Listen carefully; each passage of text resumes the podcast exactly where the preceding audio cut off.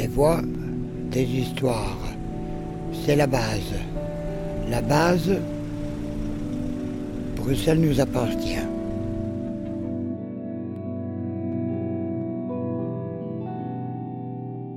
Is Brussels a surrealistic city? Well, yes, I think so. I do think so. I don't particularly think that a lot of like weird things happen, but I think the main thing of Brussels is that anything can happen. The limit of what is normal is just way higher than in, in every other city.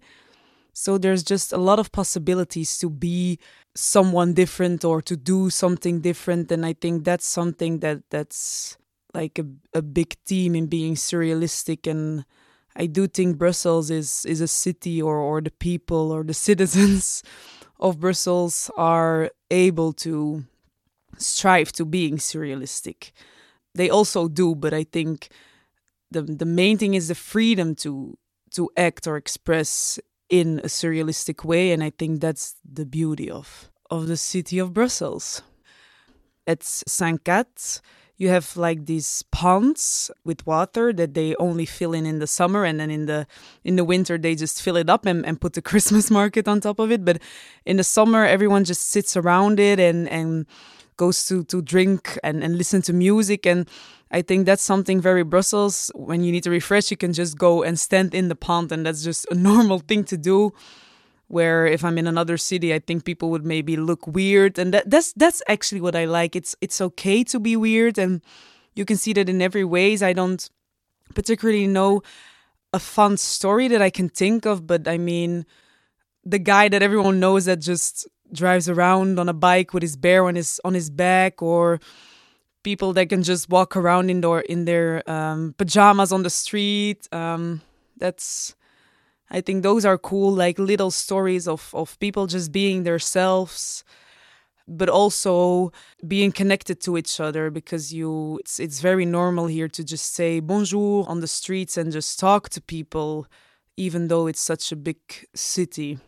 My ideal garden would be I think it would be something open well a lot of green maybe some water because that's I, I love some water, a, a little fountain or, or a little well, a little pond. Butterflies, I do love butterflies, just flying around. Birds too, I love the sound of birds, and that's that's something I am always perplexed about. That there are still a lot of bird sounds in the city, which is like a bit a paradox of the city that that you can walk around and still hear so much birds. So I think that's my ideal garden to just have sound. I think sound is very important for me that you have bird sounds, you have some butterflies flying around, a bit of sun, some green, some water, the cliches, I guess. Surrealistic garden, maybe with a lot of like leveling.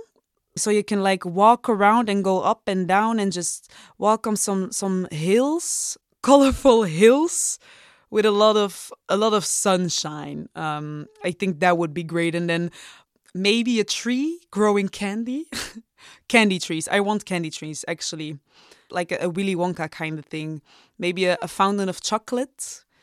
We we gotta have some fruit. One side with the fruit trees and one side with the candy trees. And then every morning when you wake up, you can choose: Will I be healthy today, or will I just eat candy for breakfast? Oh, ice cream. I'm thinking of a lot of things now. An ice cream mountain, maybe an ice cream mountain. Maybe I'm thinking too surrealistic now. But I actually, I really do want an ice cream mountain. Summer in Brussels to me is going on adventures, finding new places to sit, switching from going shopping in the city to go lay down in a park and chill with my friends, to take a little swim in the flow pool in Anderlecht to bike besides the canal to go do some a little terrace with a fresh drink um, maybe find some little concerts to go watch.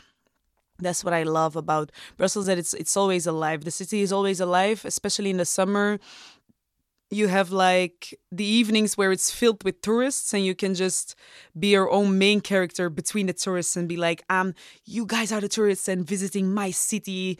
Um, i'm proud of my city and i can just walk around here uh, listen to some music. And then you have the days where there's no tourists and you can just be like in your natural habitat and just chill around and and sit in the sun and find as as much water as you can because I'm I'm gonna be honest, there's not enough water in Brussels. I think that's my main down point of Brussels. There's there's not enough water.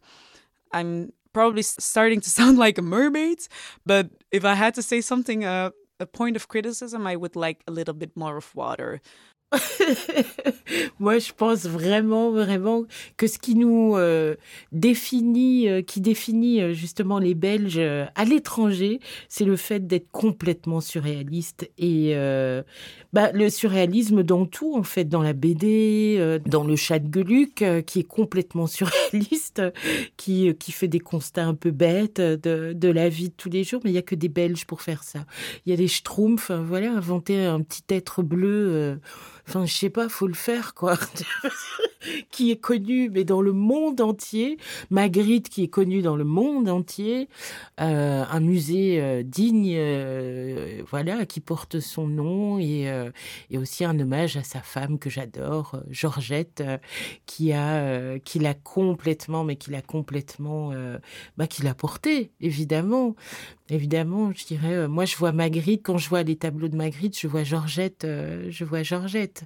Donc, euh, donc voilà, c'est une histoire d'amour, une histoire de couple. c'est c'est un amour qu'on peut porter à une ville, à un pays, Bruxelles, et à un pays qui est la Belgique, et, et qui fait que je, que, que je revendique mon identité belge et complètement folle, et j'en suis fière ça, ça, ça, fait partie de mes multiples identités, quoi. Et euh, voilà, c'est une appartenance à, un pays, euh, c'est une fierté aussi euh, de porter, euh, de porter l'étendard euh, quand il le faut et de se revendiquer quand il le faut. Donc euh, ouais, et je pense qu'on est un peu tous dans la tête. Hein. Alors, je vais mettre dans mon mode de pensée euh, imaginaire. Et là, je vais imaginer donc ce jardin euh, complètement évidemment décolonial avec des statues d'héroïnes euh, du passé, du futur, euh, celles qui sont présentes. Euh, tu te rends compte? Là, je ferme mes yeux. pour vraiment me plonger. Euh. Alors, il sentirait... Euh, oh là là, oh, je sens déjà les odeurs. Euh, un mélange de rose et... et non, que de la rose, en fait. Des roses de toutes les couleurs. Ah oui, ça sentirait vraiment très très fort la rose. Et je sais pas, je, je mettrais un peu de cannelle aussi. rose cannelle. Et il serait vraiment en plein centre, ce serait vraiment euh, place de Brooker. Vraiment, je l'imagine là, dans, euh, dans, dans, dans, Bruxelles, c'est vraiment euh, un espace où on pourrait euh, se poser en plein centre et pouvoir imaginer notre aussi jardin idéal. Donc, euh, mais dans le centre, c'est vraiment, vraiment ce qui manque le plus. Est-ce qu'il y aurait des animaux, mais que des chiens? J'aime les chiens. Parce que j'ai un chien. Et donc, je verrais, mais pas n'importe quel chien, je verrais des chiots. Parce que les chiots euh, font révéler le, le, le, bon de la nature humaine. Et donc, euh, je verrais euh, des chiots partout, des chatons partout, des, enfin, genre vraiment, la, ce serait pas, ce serait le jardin de Noé, en fait. Voilà, voilà, un, un, endroit où il fera bon vivre, où il fera bon se poser, où on peut suspendre le temps. C'est juste, voilà, un moment suspendu ah, qui fera du bien au corps et à la tête. Voilà. De la verdure de la verdure, des plantes, euh, des plantes grimpantes, des plantes de toutes sortes, des mini potagers, des, des grands potagers, des fleurs, des. enfin voilà, c'est ce qui manque en fait. Et. et ça, ça, nous permettrait d'avoir de pouvoir respirer, en fait. Et, et ce manque d'arbres sur même si ça a été planté, je pense qu'il y en a qui ont été plantés, mais qui sont, c'est des arbres qui sont très très jeunes. Donc du coup, euh, ils ne font pas suffisamment d'ombre. Et, euh, et euh, vu le temps de chaleur et vu justement les dérèglements climatiques, je ne comprends pas comment on a pu couper ceux qui étaient là pour pour en remettre des nouveaux qui qui qui vont mettre du temps et malheureusement euh, péniblement à pousser. Donc, euh, donc je sais pas. Je regarde souvent les euh, anciennes photographies de, de la place de, de Broucker dans des groupes de Facebook. C'est un peu con, hein, mais, mais j'aime bien essayer de me, de me ressouvenir de ce qu'était la place de Broucker dans les années 80 quel était le moyen de transport que je prenais pour aller d'un point A qui était chez moi jusqu'au centre-ville? Pour moi, la place de Broucker, c'était euh, c'était la cerise sur le gâteau. Tu vois, quand je partais de du champ de course de Boisfort où j'entendais les, les courses pour aller à De Broucker où il y avait cette fameuse rue neuve où je pouvais marcher rencontrer des gens, le plus de gens possible, et aller, attention, à l'innovation. Je pense que ça a marqué plein de gens avant moi, puisqu'il y a des gens qui ont connu l'incendie de l'innovation, mais euh, pour moi, c'était une expédition, quoi. Et euh, c'est cette... Voilà, ce qu'il faudrait essayer de retrouver, c'est cette joie cette émotion de, de plénitude, de joie que tu as quand tu es dans un lieu. Et de Brooker, je voudrais qu'elle retrouve cette euh, intensité et cette euh, joie de se dire je suis là, je suis à De Brooker. Waouh quoi. Voilà. Well, first of all, I, find Brussels uh, Brussels is kind of a surrealist city because it's the only capital I know, the one of the only city I know when there is no river, there's no water, and there's no river. And then if you walk in the center, you get to uh, streets bearing the name of a bridge or of a saint, and there's no trace of the river. You have to go to the canal, but uh, it's it's far, and many people don't know there used to be a river. That's amazing for me. So the, the, the absence of the river. I was yesterday. It's funny. That's, that's a, a, uh, I was yesterday in the metro station in Molenbeek in uh, Comte de Flandre where I work, and uh, um, uh, there was a, a, man walking beside me, and, and somebody uh, ran to him and tapped him on the shoulder and say, "Well, uh, you, you lost that." and then he gave two banknotes of 50, 50 euros. And it was a kid, American kids and giving that back to uh, an old Belgian bloke. And, uh, well, that's a nice story. It's a bit surrealistic because I, I don't think that would happen in other places. So, honesty is not surrealistic in Brussels, it's a fact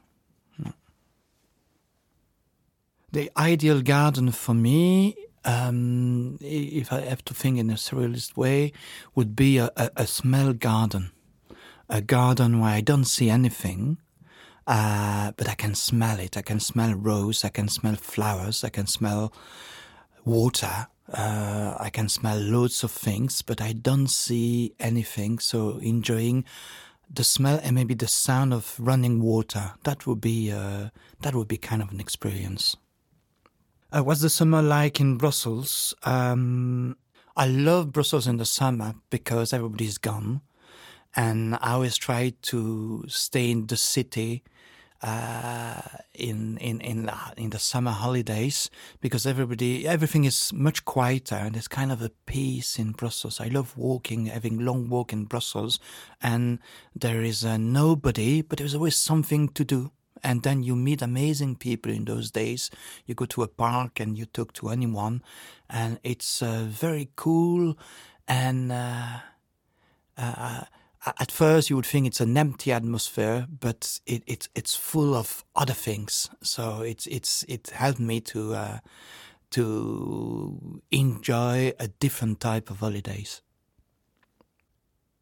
So in the pedestrian zone, in um, if I was a magic, yeah, if if I was a, a ma magician and if I was uh, in the wave of surrealism, I'd love to uh, put on the floor all the way on the uh, pedestrian zone in, in Brussels a mirror. And then the mirror you would see the sky. You never look up because in brussels you, you, you look at your feet but you never look up and with a mirror you would see the sky and you would look at the the clouds uh, moving which would make us think of of magritte of course. Place de Brouckère was uh, an amazing uh, an amazing place before. Now it's very empty and still I come back with that but there's the, the lack of water uh, in the city and uh, there used to be this this uh, fontaine which is uh, now in uh, Saint Catherine I would bring back some water and so something very splashy or, or something where kids can play with but water needs to be reintroduced in the center and would be a perfect element in uh, un place de Brouckère.